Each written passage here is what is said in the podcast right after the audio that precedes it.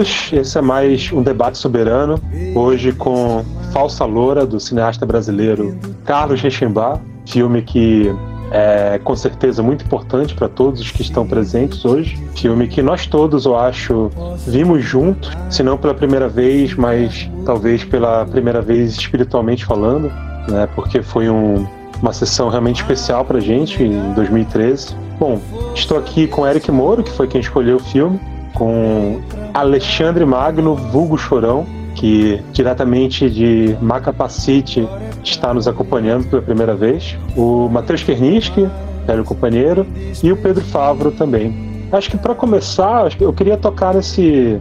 Eu já passo a palavra pro Eric, que é quem escolheu o filme, acho que tem que começar a abrir os debates aqui, mas eu queria, queria lembrar um pouco essa sessão que a gente assistiu foi no Olhar de Cinema em 2013, né? O Carlão, naquela, naquela ocasião, foi homenageado pelo festival. Ele completava um ano, o ano da morte dele, né? Em 2012. Engraçado isso, porque ele morreu em junho de 2012. É, essa mostra foi quando a gente viu esse filme e vários outros do Carlão. Foi em junho de 2013 e hoje estamos aqui em junho de 2020 falando dele. Então tem um, uma confluência astral aí. Uh, enfim, foi, foi uma mostra muito especial, porque é, eu já conhecia bem o Carlão, assim, não tinha visto muitos dos filmes dos anos 70, 80 dele, mas pelo menos ali, a partir da Alma Corsária, é, o filme Demência eu tinha visto também, eu conhecia bem a obra dele. O, o Falsa Loura foi um filme que eu vi na época do lançamento, em 2000, o filme é de 2006, mas foi lançado no Brasil em 2008, teve lançamento comercial em 2008. Então, é, eu vi, eu conhecia ele. Foi o cineasta, primeiro cineasta brasileiro assim que eu me identifiquei mais assim. Mas como eu falei, eu acho que conhecer esses filmes dele em película, né, todos, esqueci de falar isso, todos os filmes em película, alguns 16 milímetros, outros em 35 milímetros, é, foi também algo extraordinário, assim. E sobre a sessão do Falsa Loura especificamente, foi muito louco, porque é, era o filme que eu tinha mais visto dele, era o filme que eu mais gostava dele já naquela época. Era o filme que eu conhecia bem. Quando a gente viu nessa sessão, era a sexta vez que, a gente tinha, que eu tinha visto o filme. Uh, sendo que não era nem a primeira vez que eu via naquela mostra, porque a gente, essa sessão que eu tô falando foi a última. A última sessão da retrospectiva dele e a última sessão que a gente viu do Carlão e tinha sido a segunda sessão do Falsa Loura. A primeira, acho que tinha só tava eu e o Matheus, que a gente assistiu. É, mas não. Acho que foi é muito louco porque eu já tinha acabado de ver o filme, era a quinta ou sexta vez que eu ia ver, e essa sessão foi assim mais revelatória ainda. Não sei o que aconteceu, acho que tinha, tinha um clima, estava todo mundo reunido, tinha. Acho que o som estava um pouco melhor, estava mais alto. A sessão ela começa de uma maneira espetacular com o Nikola Matevski, que foi o, quem trouxe o, essa retrospectiva do Calão, que trabalhava no Olhar de Cinema na época. Ele começa a sessão fazendo uma, uma leitura do, do texto do Fatal Beauté, Fatal Beleza, do episódio do História de Cinema do Godard e já deixou todo mundo num clima assim foda para ver o filme. E mesmo já ter, tendo acabado de ver o filme alguns dias antes, naquele momento, aquela sessão, aquilo parece que todo mundo ficou meio que em, em suspensão. E eu acho que é uma sessão que, que serviu muito para aproximar a gente também, né? Porque a gente sempre foi um grupo muito heterogêneo, com muitas discordâncias, assim. Mas acho que o Carlão talvez tenha sido a nossa primeira grande primeiro grande cineasta que todo mundo pirou e todo mundo pirou ao mesmo tempo e nas mesmas sessões e vendo da mesma forma. E essa sessão da Falsa Loura, talvez o melhor filme do Carlão, foi assim o, o ápice de tudo, né? Foi o ápice desse momento e realmente foi um momento de, de união e de, e de compreensão geral, não só do cinema do Carlão, mas do, do momento do cinema nas nossas vidas, assim. E muitos anos já se passaram, mas é, só para finalizar esse, essa primeira fala, revendo o filme ontem, parece que, que tudo, tudo voltou, assim, né? Parece que a gente. Eu relembrei aquela sessão muito, relembrei daqueles, daqueles sentimentos, relembrei, acho que tudo de, tudo de melhor que teve, que teve ali nas nossas vidas na, naqueles, naqueles anos, que para mim tem como um ponto central, pelo menos, um, não sei se um ponto de partida, mas um ponto de virada a sessão do Falsa Loura. Enfim, acho que o Eric pode começar a falar mais do filme em si. Só queria deixar registrado qual esse filme é especial pra gente, né? É, você colocou em palavras uma, uma introdução é, de um jeito melhor do que eu jamais poderia ter pensado é, como, como formular, mas é, é, é, basicamente isso. Eu, sendo mais novo na minha, na minha cinefilia naquela época, eu, eu não conhecia nada do, do Carlão. Meu primeiro contato com ele foi, foi justamente tive a felicidade de, de que meu primeiro contato com o cinema dele fosse, fosse através dessa mostra apesar de eu ter realmente pirado, é, primeiramente no, com o filme Demência, que é o filme dele de, de 86, foi no Falsa Loura que, que, como você disse, tudo, tudo passou a fazer sentido, assim, e que eu, eu aprendi a ver nesse filme é, coisas que eu até então não tinha, não tinha visto em, não, não só em nenhuma parte do, do cinema é, brasileiro, mas em nenhuma parte do, do cinema como um todo. O que eu o Carlos Achembá propõe aqui é uma é um tipo de, de síntese do imaginário é,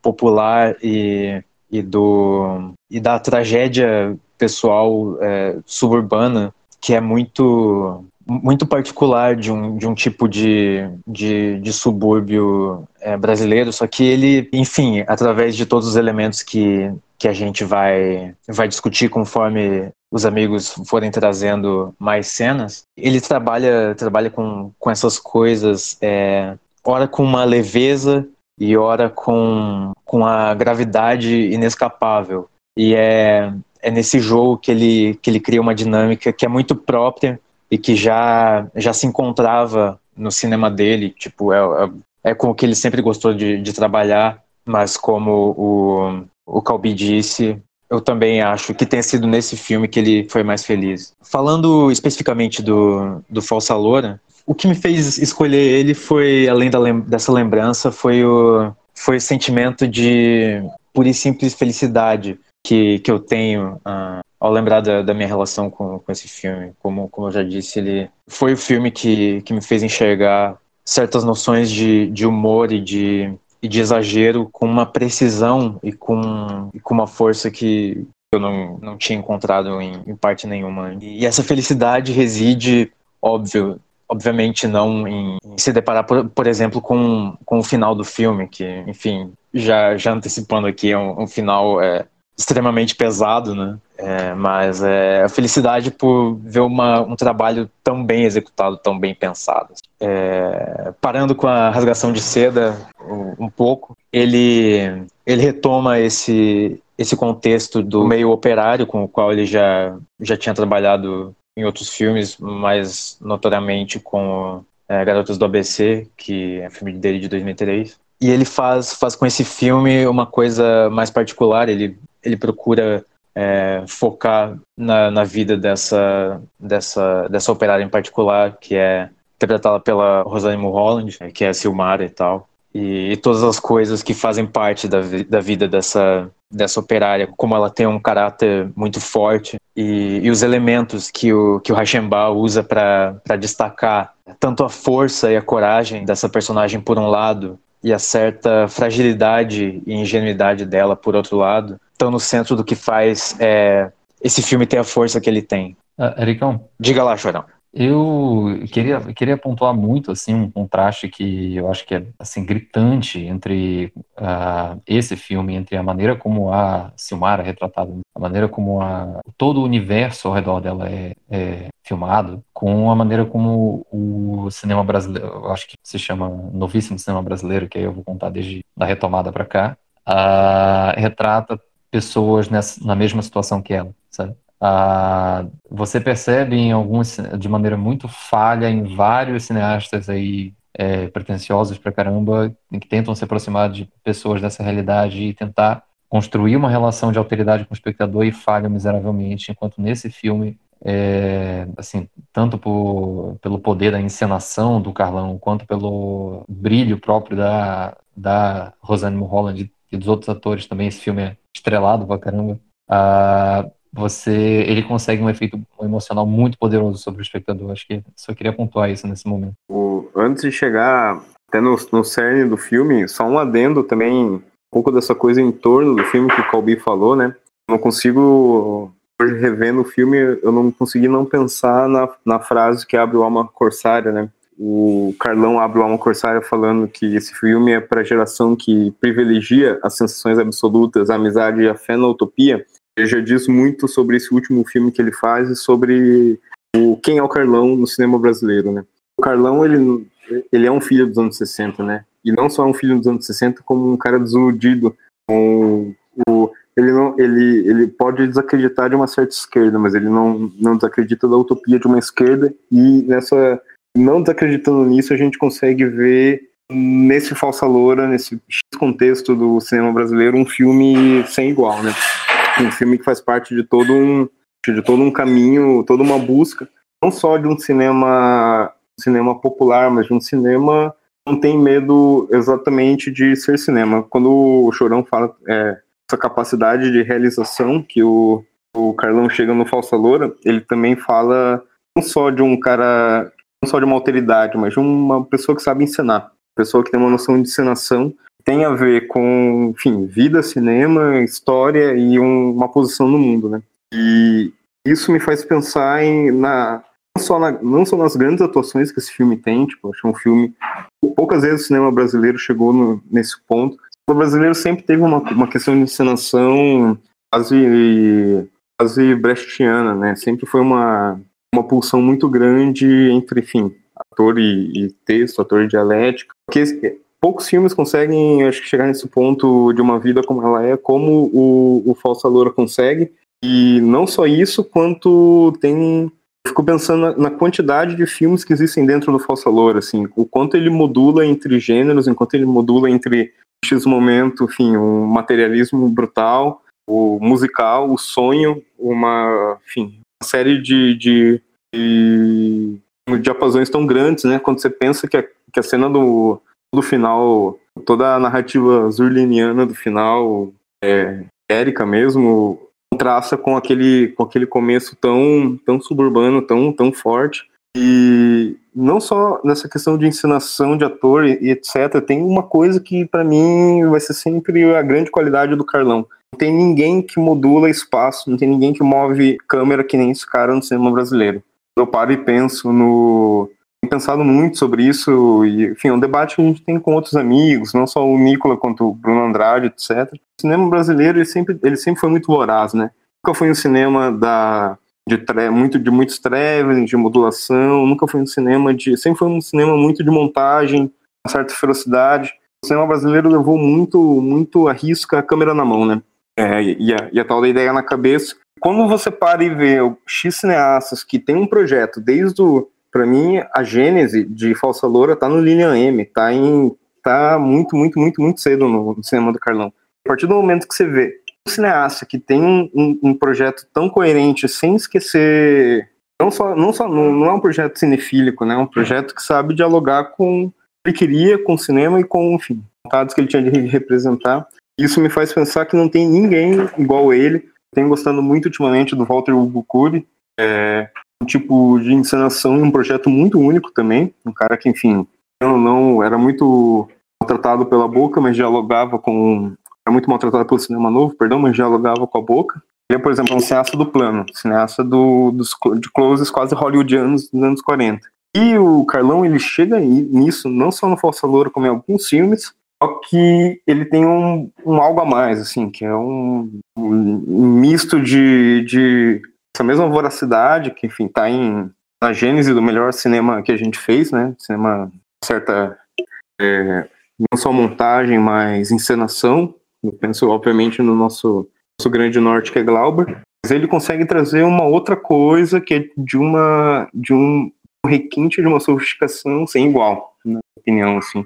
Acho que se você pega terço final de Falsa Loura, no, dentro dos nossos maiores cineastas, acho que pouquíssimos conseguiram o que esse filme faz nos seus 35, 40 minutos finais, assim. Enfim, mais uma divagação em torno do, do que eu tenho pensado, que eu eu fico pensando, quem conseguiu é, trazer X personagens, quem conseguiu fazer fusões como aquela, como aquelas que o filme tem, mas quem consegue, eu fico pensando sempre na, na, na cena da, da mãe do, do, da própria Rosane e o pai, é, quando ela, enfim, volta do show da Alvorada, aquela câmera vai acompanhando os dois com aquela mesma paisagem que abre o filme, a mesma paisagem que abre o filme daquela periferia, aquela panorâmica, ele vai pegando dois personagens que estão completamente distantes, que estão em, em, em, uma certa uma parede invisível entre eles, um movimento de câmera é, frontal barra, barra, lateral, ele simplesmente consegue uma das coisas mais mágicas que o cinema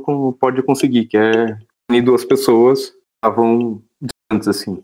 Enfim, mais isso que eu queria jogar antes de prosseguir o debate. Acho que eu, eu me lembro do quando eu, quando a gente viu esse filme, saiu da sessão e estava conversando com o Nicola, e eu me lembro de ter falado para ele mais ou menos isso aqui, de que o que me impressionava muito no filme era como o Carlão, no contexto brasileiro, conseguia fazer um filme é, extremamente narrativo. E por narrativa, acho que, que na época eu queria dizer era como ele consegue assim traçar é, perfeitamente os contornos de um personagem, que é a personagem título, né, a falsa loura, a Silmara, Rosane Mulholland. E como isso é tão estranho no cinema brasileiro, que sempre foi um cinema muito mais próximo da alegoria, da, da das, das, metáforas, é, da, da, da cisão mesmo com a narrativa, né? pelo menos a narrativa como a gente entende ela no cinema. E o Carlão não, o Carlão ele fazia um filme, um filme que realmente buscava circular e definir o personagem. Né? O final do filme ele remete a aqueles grandes finais de mulheres sozinhas no plano, né? Remete a Mizoguchi, remete a Bergman, remete a King Vidor, né? Ele remete a esses cineastas mais do que a, a cineastas brasileiros. E naquela época isso me parecia algo muito, realmente muito afastado do, do, que, do que é a compreensão do cinema brasileiro. Hoje eu tenho um pouco, uma visão um pouco mais diferente. Matheus citou alguns cineastas, acho que vários dos companheiros de, de Boca do Lixo do Carlão acho que se enquadram num lugar um pouco mais próximo do Carlão do que, do que distante dele. Acho que Humberto Mauro também é um cineasta que está que tá nesse diapasão. O que eu acho que acontece é que a história oficial do cinema brasileiro foi muito para esse lado, esse lado oswaldiano né, do cinema, esse lado, é, uh, esse lado de realmente de, de, de antropofagia, assim, né, essa, essa sombra da, da semana moderna mesmo. Isso dominou o cinema brasileiro por essa oficialidade. O cinema brasileiro é isso e a gente tem que lidar com isso. E por isso que o, o Carlão parecia muito estranho mas eu acho que né, a gente conversa com o Christopher, com o Zé, e eles sempre falam dessa natureza artesanal do cinema brasileiro, que está na Boca, que está no Humberto Mauro, que está no, no Farias, né, que está no, no, no, Santos, enfim, que está nesse, que tá nesses cineastas que não necessariamente corresponde a esse, o, no Pires, quer dizer, não está no Alberto Pires, ou seja, algo que não, não necessariamente corresponde a essa ideia do que é o cinema brasileiro, né? que, é, que é uma mentira grande. Né? O cinema brasileiro é feito de pessoas cineastas e cada um com suas, suas potências e tal, e essa ideia meio agregadora acaba sendo realmente coisa para livro de história. Assim. Mas é, eu, acho, eu acho, inclusive, mesmo pensando nesse, nesse, nesses termos, eu acho que o Carlão ainda assim se destacaria. É, e pensando nesse filme, assim, é absurdo quanta coisa ele maneja, ele manuseia para conseguir atingir esse resultado final, para conseguir que esse plano final seja extremamente significante, seja realmente uma, uma completude de círculo, assim, seja realmente a, a ideia total daquela mulher, né, daquele personagem. E isso já está sendo colocado ali no, no início do filme. Né? No início do filme ele abre com é, um, uma citação do Sócrates, que é enfim, Sócrates barra Platão, né? É, uma, é o começo do, do Fedon, que é, enfim, é o diálogo do o diálogo pré-morte do Sócrates. Sócrates tinha acabado de, de descobrir que ia morrer naquele dia, estava preso já, ia acabar de descobrir que ia morrer naquele dia, e ele fala essas coisas quando quando chegam, falam para ele que ele vai morrer, a mulher dele se desespera, né, e é retirada de lá, e e aí os guardas tiram as, as, as correntes dos pé, do pé dele, correntes do, do, da perna dele. E quando eles tiram a corrente da perna dele é quando ele fala, né? No, na, na, a citação no, no, no filme é também esquisita, porque depois eu vi era um texto de compilados de pensamentos do Sócrates, que é algo interessante assim de se pensar, não é acho que o Carlão não pegou exatamente no diretamente no, no, no texto, né, numa tradução em português e tal, mas que diz o seguinte: como é aparentemente desconcertante isso que o homem chama de prazer. Que maravilhosa relação existe entre a sua natureza e o que se julga ser o seu contrário, a dor. Procuremos um deles e estaremos sujeitos a encontrar também o outro. Não, Platão diz isso quando tira, Sócrates diz isso quando tiram as correntes, e ele fala, né, eu estava sentindo uma dor extrema, um desconforto extremo agora com isso, mas agora que tiraram, sinto prazer. Né? Então, essas duas coisas, a dor e o prazer, elas são contíguas ao corpo. Né? O corpo ele, ele é capaz de entregar essas duas coisas é, constantemente, elas não, e elas não só não são separadas, como uma não pode existir sem a outra. Uma é feita da outra, uma vem da outra, né? E, enfim, é uma frase absurda para começar o filme, porque ele vai. Ela, ela já é uma síntese do filme. E eu acho que, pensando nessa característica do cinema brasileiro, né? Que o cinema brasileiro nunca foi tanto, tanto de dessas, dessas sínteses precisas, assim, né? Porque a alegoria, apesar de ser uma síntese, é uma síntese meio, meio sei lá, meio truncada, meio, meio, meio explosiva, né? Que aponta para todos os lados. É, essa síntese pura narrativa de, de você realmente indicar algo que contém toda uma ideia é, realmente é algo muito incomum no cinema brasileiro e ele já pronta acho que nessa primeira frase porque é o que vai é o que vai nortear o filme que é essa relação da, da Silmara com com esse corpo, relação dela com esse corpo e relação das outras pessoas com esse corpo, né? E seguindo, seguindo nesse, nessa, nessa verve sintética, você tem o primeiro plano do filme, que é uma, um subúrbio quase favela, né? Um, ali no, no meio termo, assim, que é um que já já já ele o Carlão já começou outros filmes com essa mesma imagem, né? O Anjo do Rabalde e tal. Apesar apesar do Anjo do Rabalde ser ao contrário, começa com uma com, com figuras e depois passa ao, ao as, as como é? As, as a, a, paisagem urbana. Aqui é o contrário a paisagem urbana vem e vem essa a sobreposição que também vai ser um, um, um recurso sintético que o Carlão vai ter durante o filme todo né? Ele dizia que antigamente que nos filmes da década de 70, 80 dele é, era muito caro fazer sobreposições, fazer fusões é, era tudo químico, né? Então era muito difícil. Hoje, provavelmente, o filme, apesar de filmado em película, foi editado em digital. É, é muito mais fácil você fazer sobreposição. E o filme é cheio de sobreposições. E justamente por, por, por uma sobreposição conseguir de uma maneira é muito muito rápida, muito fácil, muito esteticamente agradável, assim, conseguir é, atingir essa síntese, né?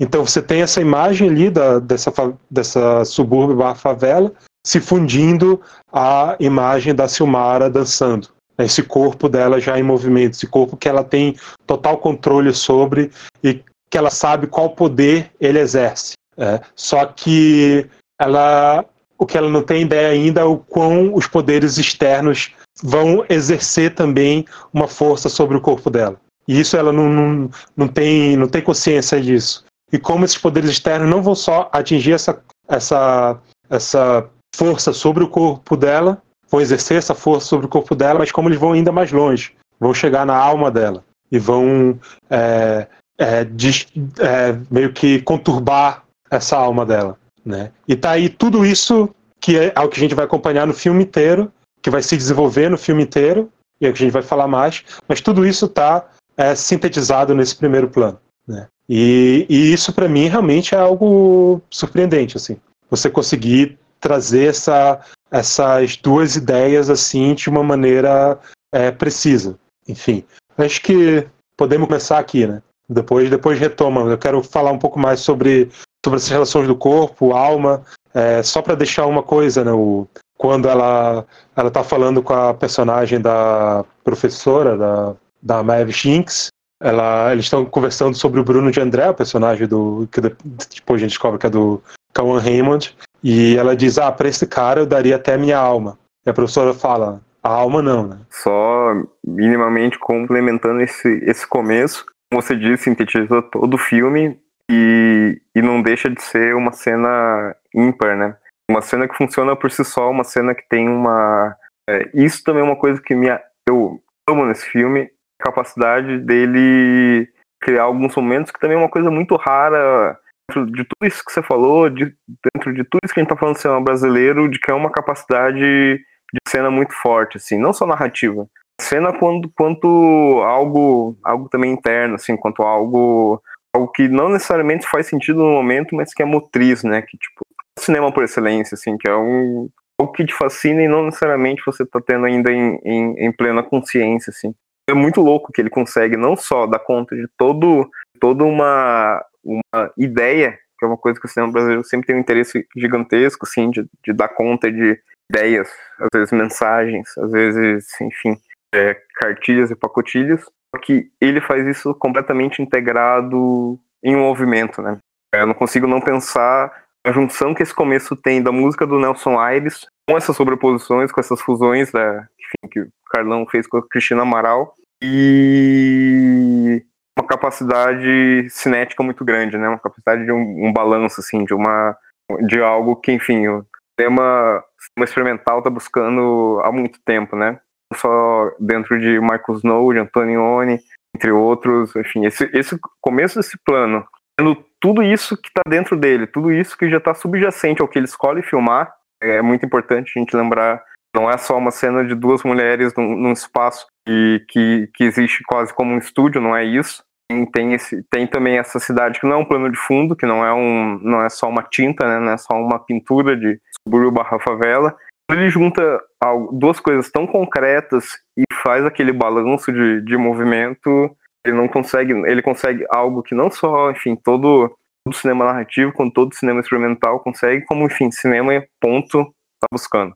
E, e, essa cena que o, que o Colby falou, é, da, da Silmara com a amiga dela que, que é professora, isso é, é de certa forma bem didático, porque ela vem, vem logo depois dessas outras duas cenas, que é a cena de abertura, onde ela dança e tal, e a cena de abertura na fábrica, onde ela começa a transformação da, da colega feia, a Briducha, né? Que é a personagem da Jean Sganzella nesse filme, e que ela começa a agir sobre esse outro corpo também, é, de, de uma forma a, a saber exatamente o que o que aquela menina precisa para melhorar. Nessas duas primeiras cenas, ela, ela demonstra um domínio não só, não só sobre o próprio corpo, mas, mas também uma, uma certa maestria de como de um, de um procedimento que ela, que ela usa para agir sobre os outros corpos e tal. E aí quando entra na cena da professora, o negócio já, já muda de figura, porque ela, aí tem uma outra relação de, de maturidade com, com essa outra amiga e tal, e, e apesar de, claro, elas estarem ali no, na mesma, morando na mesma rua e dividindo todas essas outras coisas, ela vai, vai, se, vai se deparar com esse negócio de é, não, peraí, opa, a, a alma não. Né? É impressionante como, como isso é, é, tão claro, assim, com, tipo, em questão de, de 15 minutos você tem, tem delimitado exatamente pelas vontades apresentadas daquela personagem tudo o que ela atrai para si e, e, todo esse magnetismo que ela, que ela exerce no mundo, nas coisas, nas pessoas ao redor dela e também é, nisso que ainda está misterioso para ela. A gente tem um, um gostinho nesses primeiros 15, 20 minutos disso que ainda tá, que é inalcançável para ela e que ela vai vai ter que aprender a lidar de um, de um jeito ou de outro. Enfim, a, a síntese já, já começa aí. O, quer dizer, o, o, o Carlão não, não, perde tempo. É, é muito é, é, muito muito preciso, muito cuidadoso, muito bem pensado. Ainda nessa pegada assim sobre o que o Carlão consegue fazer com rostos e com os corpos. Uh, eu queria chamar, chamar atenção também para uma coisa que ele fez um bocado nesse, na trilogia final do cinema dele, né?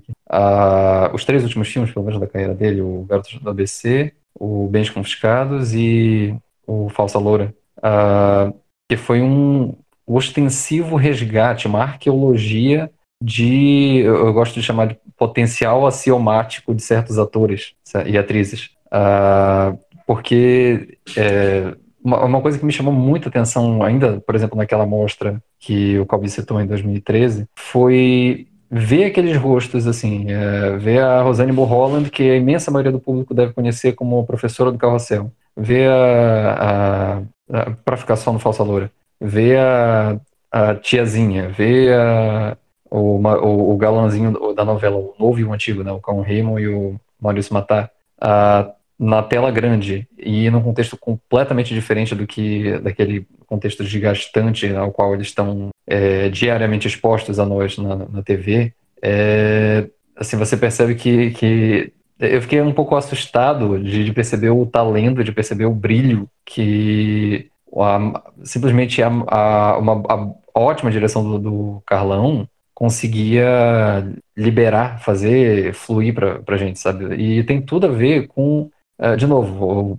aí eu vou falar assim, em termos gerais da, da, do potencial do grande diretor que o Carlão é de dar o tempo apropriado para aquele olhar da, da, da Mulholland para perdão, o ritmo de cada cena, para os movimentos de câmera, tudo é, nos levarem para aquela intimidade, não só, muito mais da, da personagem da Rosane Mulholland, mas não só. Né? Eu chamo atenção também para, por exemplo, uma, uma, história que me comoveu um pouquinho ao longo do filme, é o relacionamento que, é, que ela mantém com, a, com o irmão, uh, que tem ali um, meio, um drama familiar, né? Uh, o irmão não fala com o pai, ela meio que faz aquela ponte, assim, e isso é uma coisa que qualquer espectador consegue se, se relacionar no nível uh, afetivo impressionante. Ele conseguir ir na, na, fazer um comentário ao mesmo tempo social e íntimo demais, assim, um comentário social sobre talvez a homofobia, que é um tema para lá de banalizado no cinema brasileiro hoje, uh, mas, mas conseguir fazer o que o cinema, o cinema brasileiro em sua maioria hoje não consegue, que é humanizar uh, aquelas pessoas, humanizar aquele drama, humanizar esse, esse problema do pai que não consegue se relacionar com o filho gay, sabe? E tudo isso conduzido pelo olhar da, da Silmara. Então, é, de novo, os recursos cinematográficos do Carlão são uh, infinitos e através deles, através desse dessa mise-en-scène que ele consegue uh, fazer o que uh, sei lá, pegue qualquer cineasta mais contemporâneo aí, tipo o uh, Ali Muritiba, o, ah, meu Deus, o diretor de Som Redor, o nome? Ana Nossa Filho. Isso, não consegue, perdão. Realmente, esse, esse trabalho com todos os personagens ao redor, né, é muito, muito incrível. Todos os personagens têm uma história, têm um, têm um contexto, têm uma profundidade. As operárias ali, as amigas da Silmara, a professora, o ex-namorado da Silmara lá, que tem um caso com, com o irmão dela, né, o próprio irmão, o, o pai principalmente, e a Briducha, né, o Eric tocou nela, para mim é um, é um, personagem bem, bem interessante no filme, justamente por, por ser né, esse, essa, digamos, esse trabalho da, da Silmara em, em transformar. Ela mesmo fala: vou transformar essa mulher numa deusa, ou algo assim, né, em transformar, em, em modificar esse corpo e, e, colocar esse corpo como, como essa potência que ela acredita que ela tenha com o corpo dela e, e a merda que isso dá, né? A merda que isso, vem, que isso dá depois. É, justamente o é interessante na primeira cena ali quando ela quando pedem para Silmara enfim, ajeitar é, ajeitar a briducha e tal arrumar a briducha é, e a Silmara pô, desce para a briducha e descobre que ela tem um, um corpão né e isso é o que modifica a visão da Silmara sobre a briducha não é não é sei lá um afeto natural por ela não é a, a enfim um, a, a, o caráter da Briducha, não, é o corpo dela. Ela, quando ela descobre que ela que a Briducha esconde um corpão, um corpo de mulher, naquele jeito descuidado, desleixado, é quando ela começa a os olhos e percebe que ela que é, que ela é digna, digamos, né? Digna de, de ser, ser amiga dela. É, então tem, uma, tem, tem uma, um diálogo bem, bem, louco, bem interessante, que é quando a, a menina lá, que é sempre meio meio infantil, não entende as piadas sexuais e tal, pergunta: ah, o que é isso, concurso de bumbum? E a Silmara fala: que bumbum que? Isso é bunda, né? Então, então a partir dali a gente vê como, como essas relações com, com o corpo é tão tão é, tão importante para ela, tão definitivo assim na maneira dela ver o mundo. E o interessante nesse nesse plano é, da hora em que a, a Silmara é, efetivamente arranca a roupa da, da Briducha, é, é que a gente não a gente não, não tem acesso a essa imagem que a que a, que a Silmara tá vendo. Ou seja, tipo, a gente só tem o contato com o rosto da Silmara e a, a intenção dela é estampada naquele rosto, tipo, e a gente, a gente sabe que o, o Carlão não tem pudor nenhum em mostrar nudez nos filmes dele quando necessário. Então a gente sabe que provavelmente esse não foi o motivo é, de, ele, de ele não ter mostrado, sabe? Já que é um assunto que tá, que tá sendo. E com a reação das, Isso, das outras, isso. né? Com a reação das outras operárias, então que vão chegando, tipo, é um plano, um plano único. tem, tem todo esse movimento e, e- e a gente vê que o, que o Carlão tá querendo contar a história da, do, do começo é, dessa nova fase de ambição que a gente está começando a acompanhar na, na vida da, da Silmara, né? Porque é, essa a história desse filme tem, tem muito a ver com ela é, descobrindo aonde vai dar os limites da, da ambição que ela tem em relação a, ao próprio corpo e ao, ao corpo das outras pessoas, como, como a gente como a gente já, já falou até agora. É, já que a gente entrou nessa seara dos personagens em volta, né? Desse, desse mundo que o, que o, que o Carlão constrói, é, tem, tem umas coisas assim que são incríveis no filme. Antes de retomar a parte do enfim, da, da história mesmo, né? O que, que o Carlão constrói ali, ah, tem, tem umas coisas, tem uns diálogos, e eu vejo muito como ele, como ele acabou influenciando a gente, né? uns diálogos assim que são que eu acho incríveis, né? Umas cenas de, de exposição, né? O filme se divide muito entre essas cenas é, incríveis de, de, de puro virtuosismo cinematográfico, como o Matheus apontou bem, e as, e as cenas de exposição, as cenas que constrói constrói narrativa e contextualizam a- os personagens. E é muito louco porque todas essas cenas são muito gostosas, assim, porque elas têm todo um sabor, assim, nos, na caracterização dos personagens e nos diálogos que é que realmente é único, é meio até meio perdido assim no cinema brasileiro hoje, né? O o Doutor Vargas, que é um personagem arquétipo pra caralho, assim, que tem, tipo, tem um qualquer pessoa vendo aquilo vai pensar, pô, que, que atuação merda, né? Mas a gente sabe quanto quanto é uma atuação meio é uma atuação meio ah, enfim, que, que, que tá dialogando com, com todo um tipo de cinema ali.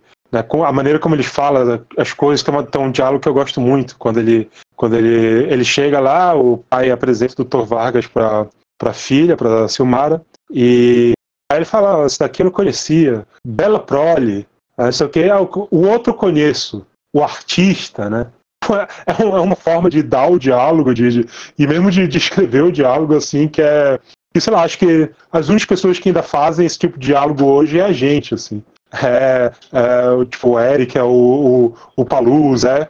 Acho que ninguém mais pensa nesse tipo de, de construção, assim. Guardadas as devidas proporções, tem um. Esse, esse, esse personagem do, do Dr. Vargas é tipo. Tem nessa, nesse mini núcleo aí um, um pequeno é, sementinha do, do Esperando Magrão, né? Porque é, é é justamente essa, essa fascinação pelo, por um gênero ci- cinematográfico. Isso é, é. E toda essa coloquialidade, entre aspas, do gênero que, que é usado como. É, para se comunicar com as outras pessoas como com um cuidado extremo, mas ainda assim usando as, os jargões próprios do, do, do gênero, sabe? Toda uma, todo um, ar- um arcabouço de, de signos que tem no submundo do crime, os trejeitos e tal, é, é, as expressões, todo, todo gestual é, é, é foda. É realmente uma.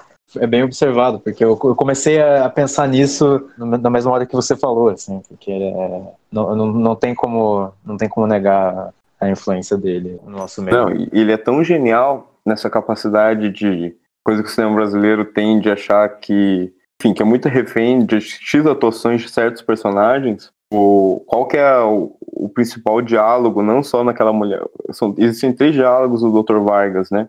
Não só com aquela mulher no final, que a gente acaba descobrindo que é, é, que é, uma, que é uma chave do crime, naquela cena que, enfim, a ver essa força exterior, né? Que o Copy delineou bem grande cena do, da força exterior que rege o corpo da Rosane Mulholland é essa triangulação do Dr. Vargas que ele tem com o, o pai dela e, e, começa a ter com a filha, né, numa roda, numa roda cíclica, vai dar a entender que é ad eterno, né, aquelas mulheres que ele leva pro, pro, pro salão do artista, a, a, a própria Rosane, o grande diálogo dele é justamente com a com o, o cara que é um dos protagonistas do Alma Corsária, que é aquele, aquele policial destoa pra caralho do filme.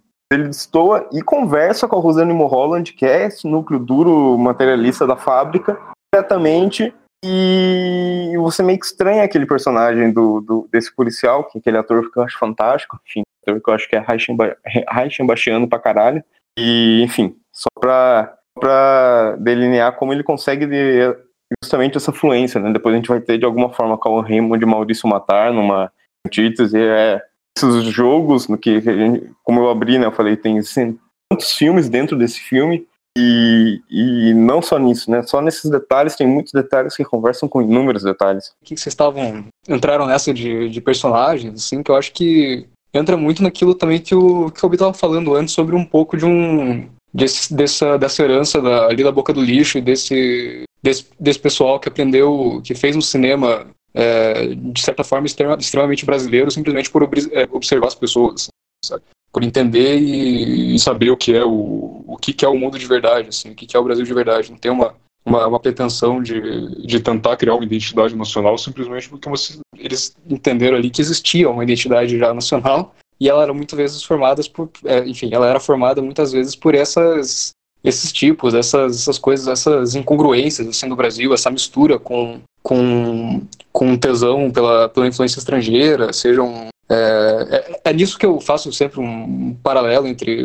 que eu acho que talvez seja o Belchior e a Boca do Lixo, assim, sabe? Para mim, no cinema, o, o, ali a Boca do Lixo é o. Assim como o Belchior, é o, o momento em que se fala de, de James Dean e rima compreende com a Hold Your Hand. Então, essa compreensão do que, que é a, a cultura, né, entre várias aspas, brasileira.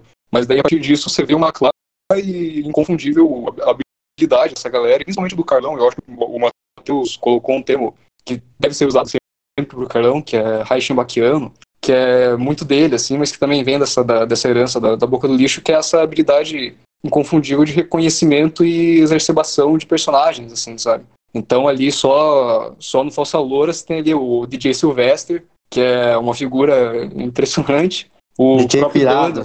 O DJ, isso, exatamente, o, o, o DJ Tirado. E o dono da danceteria, que só, só cantava músicas do Cole Porter. O, o próprio ex da Silmar, que tem todo um jeitão. É, são figuras, enfim, que você tem um deleite simplesmente observacional, assim, sabe? E que o, o Carlão sabe, é, de modo quase cirúrgico, assim, fazer um. É, é, fugiu o nome, é, enfim, casting para essa para esses personagens e e o próprio o, o que ele escreve assim para esses personagens sabe? Essa essa esse mundo que existe na não é um mundo que existe na cabeça do Carlão só mas esse mundo que é que é formado na cabeça dele ele consegue de uma forma muito muito exemplar trazer trazer à tona ali no, no cinema. É, enfim tava só pensando bastante nisso agora assim que eu acho que também tem muito a ver com esse momento do, do cinema do Brasil que não não existe mais assim isso isso eu não não vejo quase quase em lugar nenhum acho Quer dizer, quase não, eu não vejo. Faz, fazem anos que eu não vejo isso em nenhum, nenhum filme. Pelo menos essa habilidade de, de tratar esses personagens dessa forma.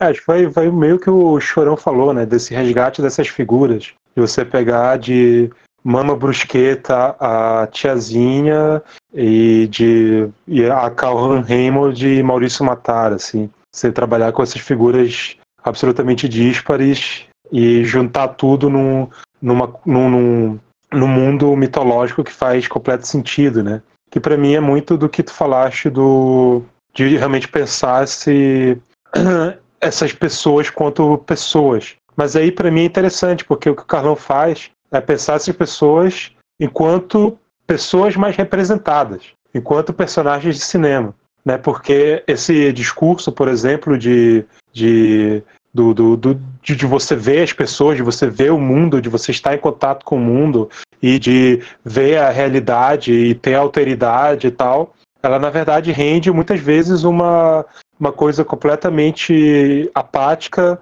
um, um sub um sub observacional piorado assim, né? Uma coisa pusilânime mesmo de, de não não acabar só atingindo a tentando atingir uma profundidade de alteridade é, e de, de dar voz a, a vozes que não têm voz, você acaba atingindo uma, uma coisa absolutamente vazia e superficial no mau sentido. Enquanto que o Carlão, que vai para a superfície verdadeira, ou seja, ele transforma esses personagens que são reais, que, que têm vida que estão em contextos realistas, digamos, em, em arquétipos, em personagens, em, em linguagem. Né? Então você vê claramente na fábrica que toda personagem, todas as amigas da Silmar, elas têm características muito definidas. Tem a, a boazinha, a samaritana, tem a negra, que é meio que isso, né? A negra de pobre que quer voltar para quer voltar para a escola, né? Tem a meio vagabunda, que é a tiazinha, tem a ingênua, é, infantilizada, que é que pergunta concurso de bumbum, tem a tem a briducha e tal, que é que vai ser esse esse, esse enfim, essa cápsula dessas vontades da, da Silmara, mas que também tem uma vontade própria, tem também tem características próprias assim. Então tem a, a, a, a supervisora delas, que digamos é essa mulher mais velha que, que, e que lá, por duas cenas, que são as cenas que ela aparece, você já percebe que ela é ao mesmo tempo durona, mas tem um, tem um coração grande também, entende aquelas meninas, provavelmente passou por aquilo que elas estão vivendo e tenta compreender elas, que é também um trabalho sintético fordiano quase, assim, dos personagens secundários do Ford, que com uma cena você entende a vida, a vida inteira do cara, assim, sem precisar de psicologia nenhuma. Né? E todos os personagens em volta, né? Vão, apresentar isso. Então são personagens de cinema. Para mim, o, que, o, o maior respeito que você pode ter para uma pessoa ao fazer filmes e colocar ela nos filmes é você fazer elas os personagens de cinema. Que é, por exemplo, o que o Pedro Costa faz com os personagens dele. Ele transforma aqueles personagens em. aquelas pessoas em personagens. Né? Ele, ele, Pedro Costa está interessado em, em personagens, assim como o Carlão está interessado em personagens. E é isso que você tem que fazer quando você faz cinema, né? Não tentar essa falso, esse falso naturalismo que visa uma, uma um, um sei lá, uma, uma, um pagamento social de, de filmar as pessoas. Né? Não, é, não é filmar as pessoas, é filmar cinema, filmar personagens. Não, completamente. O que o que o Carlão faz ali é, é reconhecer esses tipos e passar por um filtro, um filtro da ficção e meter um, meter um cinemão, assim, colocar um, uma, uma às vezes até uma exageração e o quanto você exagera acaba sendo uma questão de teor cômico ainda, sabe? Você tem os, os, personagens que acabam virando, que nem você falou ali, os personagens da fábrica, e daí tem esses mais escrachadão, assim, que são, tipo, o DJ e o dono da, da boate, né? Mas, sim, com, completamente. Essa é a diferença que eu tô 100% de acordo, que ele coloca num, num degrau muito mais do cinema do que, do que qualquer outra coisa. E isso é uma coisa muito. É porque simplesmente é, quando você tem esses, esses outros filmes, esses outros é, cineastas que, que buscam uma profundidade, ficam tão, tão focados nessa busca pela profundidade, você, você vê que eles acabam esbarrando no, no discurso, eles ficam presos e viram. O filme vira só discurso, fica uma coisa rasa. Enquanto que, que esses procedimentos é, contrários que o que Kobe citou são, são, no primeiro momento, são decalques de, de observação, são como é, croquis, é, são como é, até às vezes caricaturas, mas eles expressam, é, eles, eles dizem para que, que eles estão ali, sabe? Eles são, eles têm um, uma função muito específica né, naquilo tudo, sem deixar de ter uma, uma, uma importância é, é, neles mesmos. Tipo, mesmo o, o namorado, é, ex-namorado pateta da, da Silmara, o cara do Ei, você não vai pagar o pedágio, não? Esse cara aí, ele, tipo, é, é, é, é obviamente um cara que foi ex-namorado dela e, e simplesmente ela envelheceu e amadureceu um pouco e ele não. E ele tá ali como como se fosse esse prolongamento, esse apêndice do, das própria, da própria arquitetura do, do subúrbio, né? E, e ele não muda e E chega um ponto no filme que ele percebe que ele não mudou e ele fica meio assim, porque a, a Silmara faz ele de, de gato e sapato, e isso tem, tem uma função de, de demonstrar que, que durante um tempo aquela molecagem dele que ele fazia com ela funcionou, mas hoje em dia não funciona mais. E ela tá, tá gravitando para outro tipo de, de situação, sabe? Isso é, é outra coisa sintética do começo do filme que que dá para entender muito bem essa, essa dinâmica, essa situação só de só numa, numa cena de 40 segundos, de um minuto. É, só queria falar um trocinho final sobre isso. Tem um no, no riso do, do Bergson, do Henri Bergson, é, não sei se estou pronunciando direito, Calbi depois me corrige, mas é, ele fala ele fala um pouco sobre o ele fala muito sobre o corpo assim né ele está falando principalmente sobre o, o cômico enfim, o nome do livro do livro é o riso e em vários momentos ele fala sobre corpo e alma, assim, e em algum, em algum, em algum momento mais específico ele fala sobre a caricatura e o quanto ela é, ela acaba sendo a deformação que a alma causa ao corpo, né? Então, às vezes, numa caricatura, numa caricatura você vê muito mais a alma, assim, a alma se, ela acaba deformando o corpo, às vezes ela acaba usando o corpo para fazer alguma coisa e nisso acaba deformando. É, de uma forma onde fica mais aparente no corpo a presença da alma. E isso tem muito a ver com, esse, com essa caracterização de é, superficial, mas que também é um tipo de superficialidade que, que por ser caricatural, ela, ela demonstra o interior muito mais do que, do que qualquer, outra, qualquer outra caracterização possível. Assim. A verdade é que eu não, não formulei muito bem uh, o que tirar disso, mas é mais uma impressão, assim, uma, uma coisa que me veio à mente quando, quando eu revi para o comentário, é que eu acho que o Carlão é um pouco autorreferencial ali. Né? Não dá para negar que naquela altura da, da, da, carreira, esse acabou sendo, infelizmente, o último filme da carreira dele, uh, ele já era um monstro do cinema brasileiro, ele já tinha criado uma mitologia própria dentro do, do cinema dele, ele já havia criado temas e, uh, e personagens e algumas coisas recorrentes ao longo do cinema dele, vide aí alguns personagens escrachados, né? Lembrando que o Carlão foi um prolífico diretor de, de comédia, dialogando ali com a chanchada, porno, ou até porno chanchada, lá no, principalmente nos anos 80 uh, ah, e 70, uh, ah, que ele resgata um pouco nesses filmes tardios dele.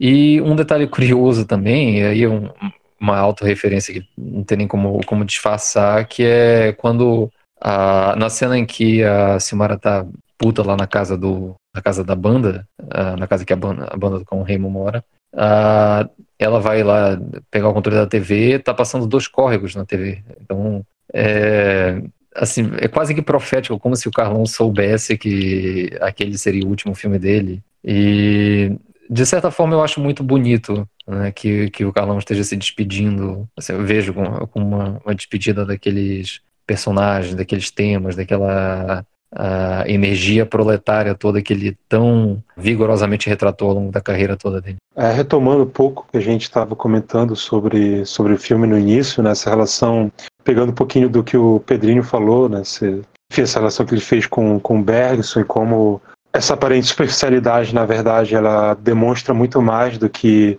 uma falsa profundidade, o que aparentemente aparece né, para gente como o filme vai, a partir dali, construindo esses, essa relação com o corpo da, da Silmara, né?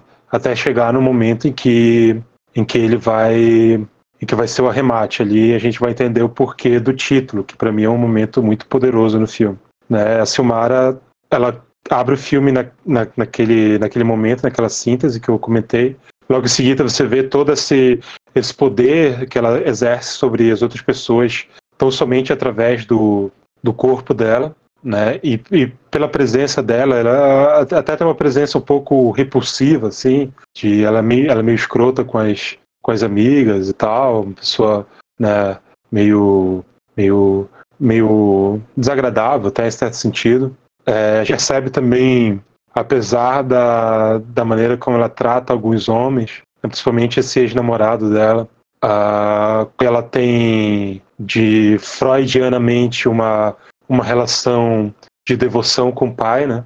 É, todo, todo o contexto do, da história, da narrativa da história do pai, né? Que é um, que é um cara que foi preso por, por botar fogo em fábrica, né? Que é um incendiário, não é incendiário, enfim. E ela e ela é a única que ficou ao lado dele, né? O, o irmão dela, o artista, ficou com a mãe.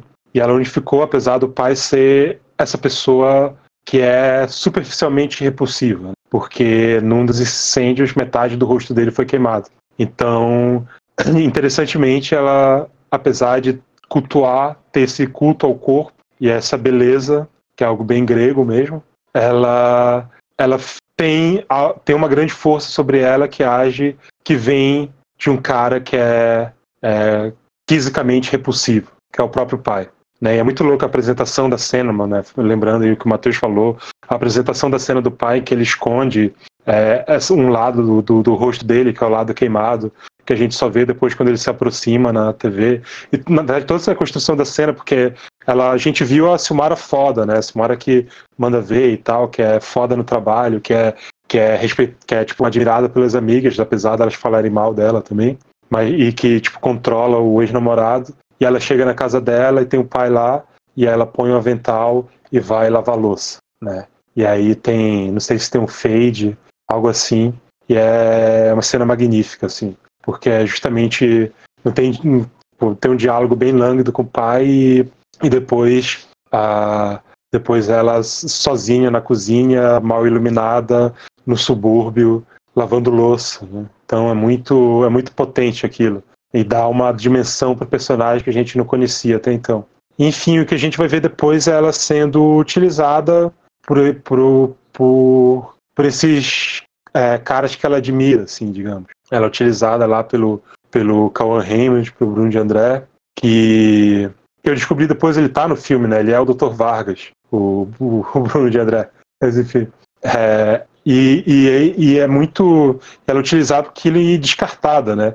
E ao mesmo tempo que ela vê o que acontece com a Briducha, que ela formou aquele mulherão, ela, digamos, deu, deu essa superficialidade é, que, que atrai os homens e que faz dela ter alguma potência nessa sociedade que visa isso, que, que tem como que cultua o corpo, mas o que isso acarreta é que a Briducha tenta se matar, porque um cara come ela e larga ela é interessante porque ela queria tanto elevar a Briducha para esse nível, para esse mesmo nível, nível dela, e, e ela acaba conseguindo, ela acaba efetivamente transformando ela por uma noite, a Briducha vira uma deusa e tal.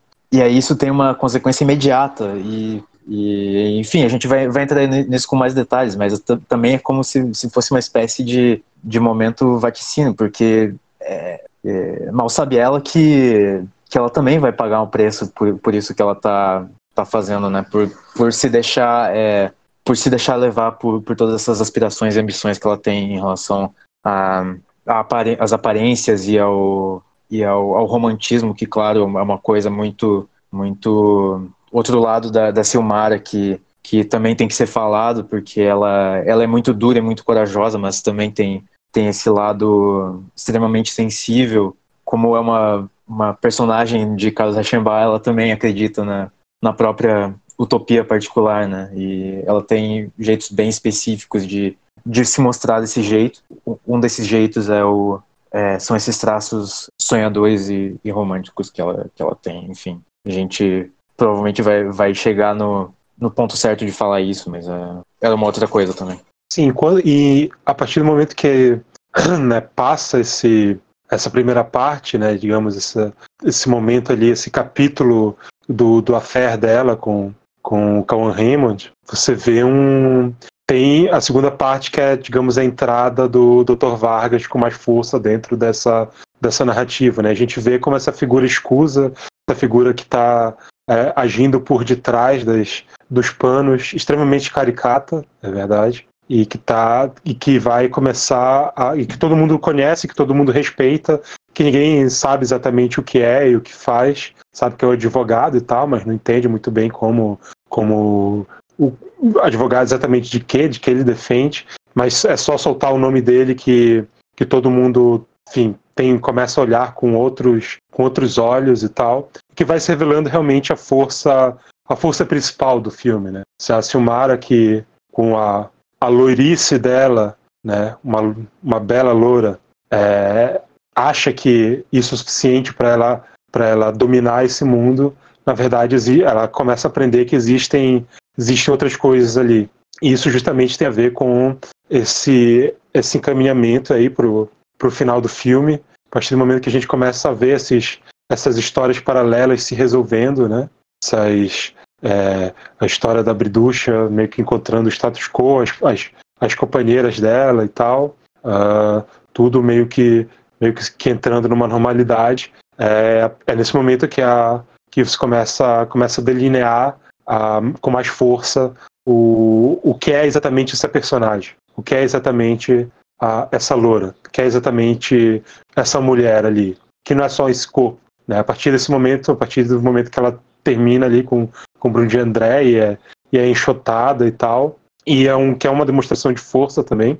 É, tem aquela mulher lendo Sócrates ali naquelas cenas, que é uma, são umas cenas magníficas também.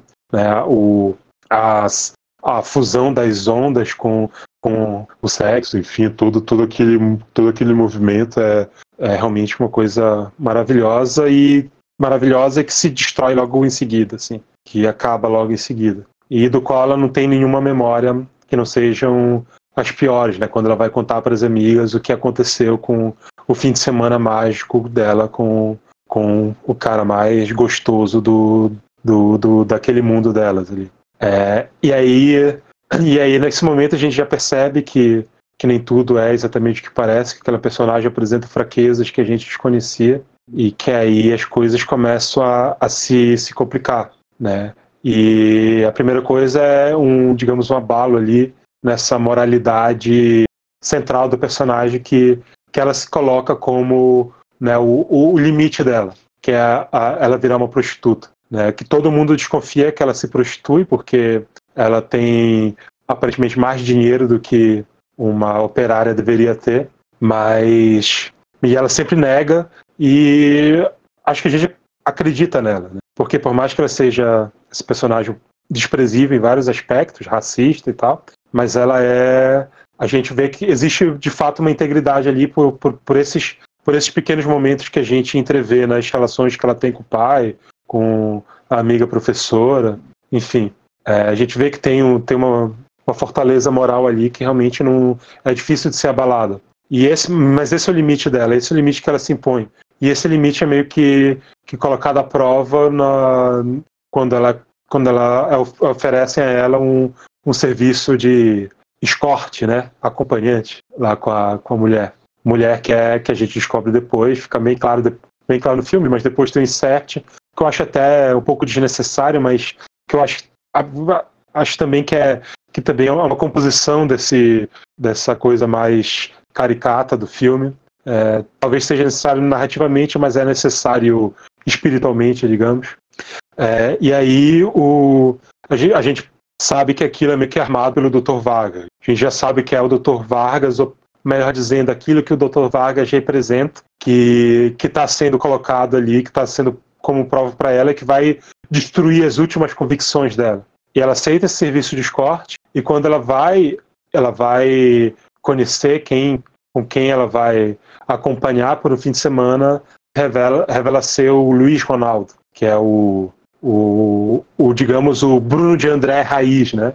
O, o Bruno de André maior, o cara incorruptível, a ideia, a ideia do, do romantismo, a ideia do amor, né? Aquilo que realmente pode tirar ela da situação que ela, que ela se encontra, né? O príncipe encantado. Que é com quem ela tem o sonho na metade do filme, né? Com a música, com a dança. Logo antes de encontrar com o Cauan Raymond, né? Isso.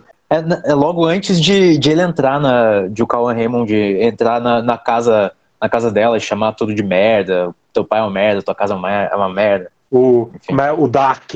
É. É, o Dark. e, é, e, enfim, ela conhece o, o, filho primeiro e ela tá nesse sítio é, paradisíaco, né? Tem essa. Esse, e, e vive esse momento e o, e o Maurício Matar é extremamente extremamente é, cavalheiro e, e, e, trata ela muito bem, o filho trata muito bem, e ela vive ali um dia, um dia de sonho. Né? Esse sonho que tu citaste se torna realidade para ela. se tem tem um passeio no Aras, tem os cavalos, tem a, aquele passeio com o filho filmando, né, que é muito é muito interessante assim. E, e de, de, certa forma você vê isso sendo pregado ao longo de, de todo o filme com essas é, fusões e o sonho dela também, porque enfim isso, isso tem muito a ver com, com uma, um, um jeito que o, que o Carlão é, achou de, de traduzir pra gente esse, esse outro lado, essa abertura frágil que, que ela tem, né? Ela tem ainda uma certa integridade, da qual você falou, Calvi, mas que a gente, a gente vai ver que essa integridade ainda está tá ligada a, um, a uma série de, de desejos e de, de anseios, é, de certa forma, até pueris e tal. Principalmente quando ela se encontra é, com o Luiz Ronaldo, personagem do, do Maurício Matar, tem esse plano e contraplano dela que tem um deep to white, um, um efeitinho assim, que a imagem do, do Maurício Matar pisca, assim. E isso é, é, é muito lindo, porque tem o, o texto do, do Astruc, né, da imagem à ideia, que ele fala que tudo na mise-en-scène se baseia na análise lógica do que no homem é instinto, ou nesse caso, do que na mulher é instinto. E, e, e é puramente isso. É, é, essas fusões são, são, são esse lado é, com a qual a, a Silmara tem que, tem que lidar de. Acaba lidando de, de uma forma mais, mais emocional. É basicamente a, a forma que o, o Carlão achou para traduzir para a gente a, fascinação e a, é a dimensão do que do que está sendo para ela essas essas descobertas novas, porque é, enfim, o filme é 90% no ponto de vista dela, né? Do ponto de vista dela. E ligar uma coisa com a outra, assim, é, foi, foi fundamental pro, pro, pro filme ser bem sucedido no nível que, que ele é pelo Carlão. É, tem uma coisa ali que é ela vivendo esse sonho, esse sonho sendo realmente sendo algo que é dado para ela, né? Algo que é que enfim ela, ela se põe numa posição de, de realmente receptora daquelas daquelas dádivas ali. E, e é tudo muito. Enfim, é muito louco como o Carlão consegue é, fazer as coisas mais. são, digamos, mais é, toscas assim, realmente virarem efeitos de beleza e tal. Falar esse, esse efeito quando o, o Luiz Ronaldo aparece a primeira vez. É, depois a, a, o, o plano dela na cena Zurline, né, que é uma cena é, tirada do, do Moça com a Valise, é porque não é só, só o efeito em si também, tem um, um, um timing, tem um tempo. É, não, é bem feito, né? Que tá entre, que tá entre a fascinação e o constrangimento, porque é uma situação é, muito constrangedora, é, por um lado, porque tem, tem isso do cara tá, tá ali com um filho, né? É tipo. A gente acha meio estranho, mas não acha, porque é meio que uma composição desse idílio, né? Ela tá meio que entrando ali numa família. É, é tipo, tudo que esse corpo podia conquistar, ele está conquistando nesse momento. Ela está entrando numa família em que, de repente, ela pode ser feliz de novo. E depois a gente entende que não, né? Sim, e, e, e é justamente através desses, desse, desse teatrinho que o Luiz Ronaldo propõe, é, o, o filho indo filmar o passeio deles, todo, todos os silêncios, é, o cuidado com que os rostos deles são, são filmados e dão uma risadinha sem graça um, um pro outro. É, enfim, é tudo arranjado de um jeito que o tempo entre essas coisas pode. tem, tem ambivalência que é, é ajustada na, na proporção perfeita para você ter a dimensão do que a, a, personagem tá, tá sentindo e no que, que e o que ela tem a perder, né? Seguindo nesse caminho que ela, que ela tá. É meio que o limite da breguice, assim, que eu só encontro. Ou melhor, não é o limite da breguice, mas é uma, digamos, uma técnica da breguice, assim, que eu só encontro no, sei lá, num Brissot, assim. E para mim, inclusive, essa cena é uma cena que, que vai muito próxima do Brissot em vários sentidos, assim. Isso que tudo que o Eric falou, tipo assim, um, um jogo de encenação tão complexo que quando começa todo esse tomo, claramente é mais um tom que muda, aquele mesmo tom que muda quando ela o André, o Bruno de André toma a taça dela, né?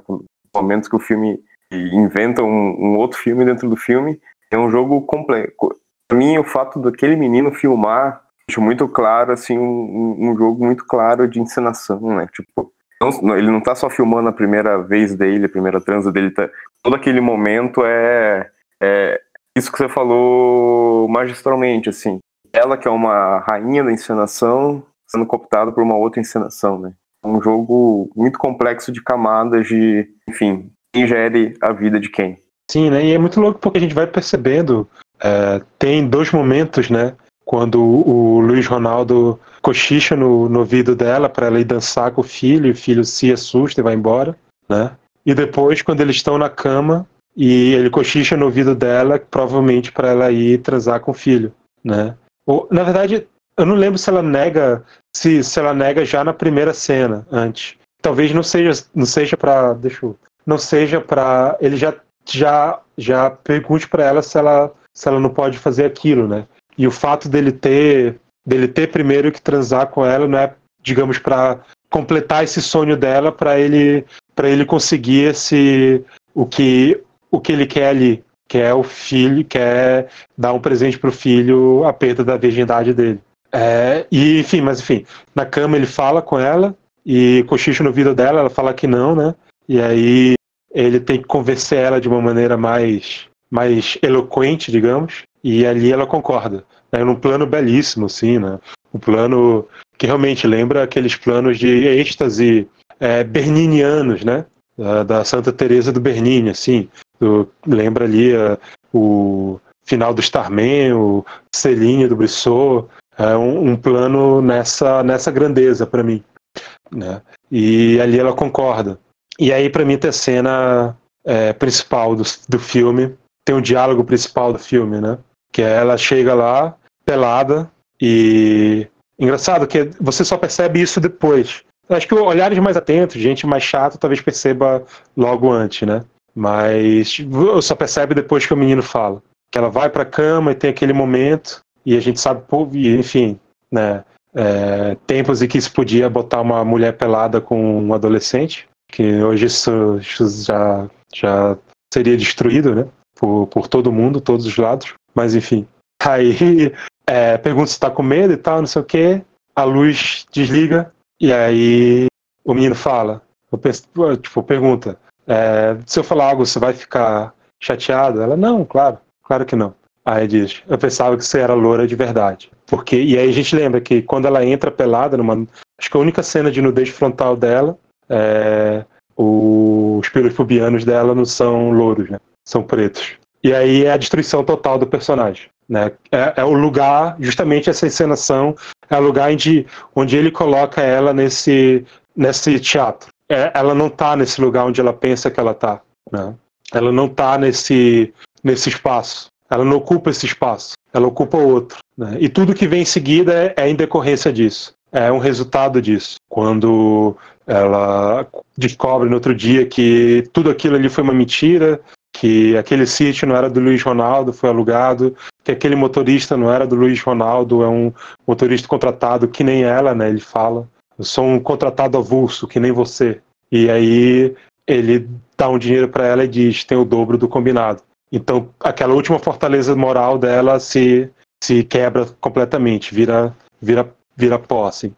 E aí tem o plano final dela voltando para a fábrica, né, destruída. Um, o, o corpo dela, que era essa fortaleza, era tudo que, que ela era o que fazia ela conquistar as coisas, tá em frangalhos assim um vento batendo, a música do Nelson Aires tocando e a fusão da favela volta. É, é esse o lugar dela, é isso que ela volta, é esse, esse espaço marginal que ela tem que ocupar. E isso está muito bem especificado ali. Aí o filme dá o círculo completo, né? Volta para a frase do Sócrates, volta para o primeiro plano dele. E, de novo, para mim é um dos maiores finais da história do cinema brasileiro ou de qualquer outro, de qualquer outro país. Né? E, enfim, a gente, a gente tem essa ideia realmente é, do que é aquela personagem, do que é aquilo. E, e, né, esse, digamos, esse conto moral, ele, é, ele encontra a sua, a sua moral perfeita, né?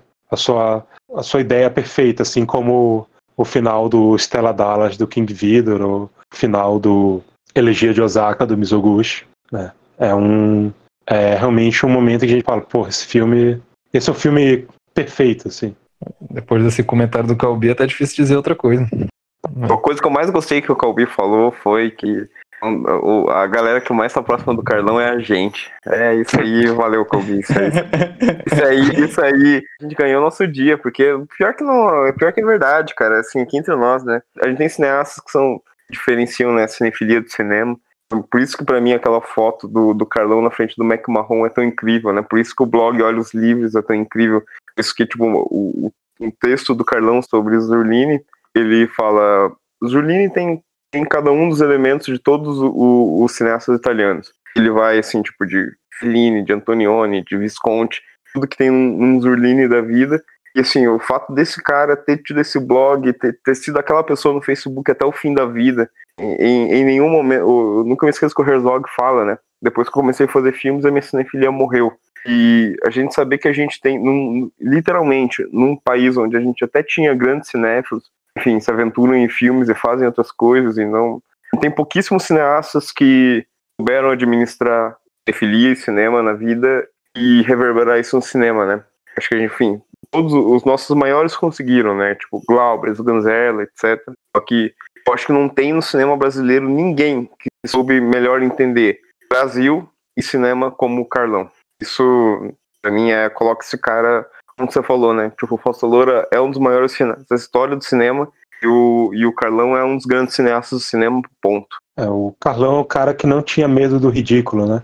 Ele entendia o Brasil completamente, porque é isso. O Brasil é não ter medo do ridículo entender a, a dimensão trágica do nosso lugar no mundo e enquanto tudo dura, enquanto o apocalipse não vem, gozar pra caralho.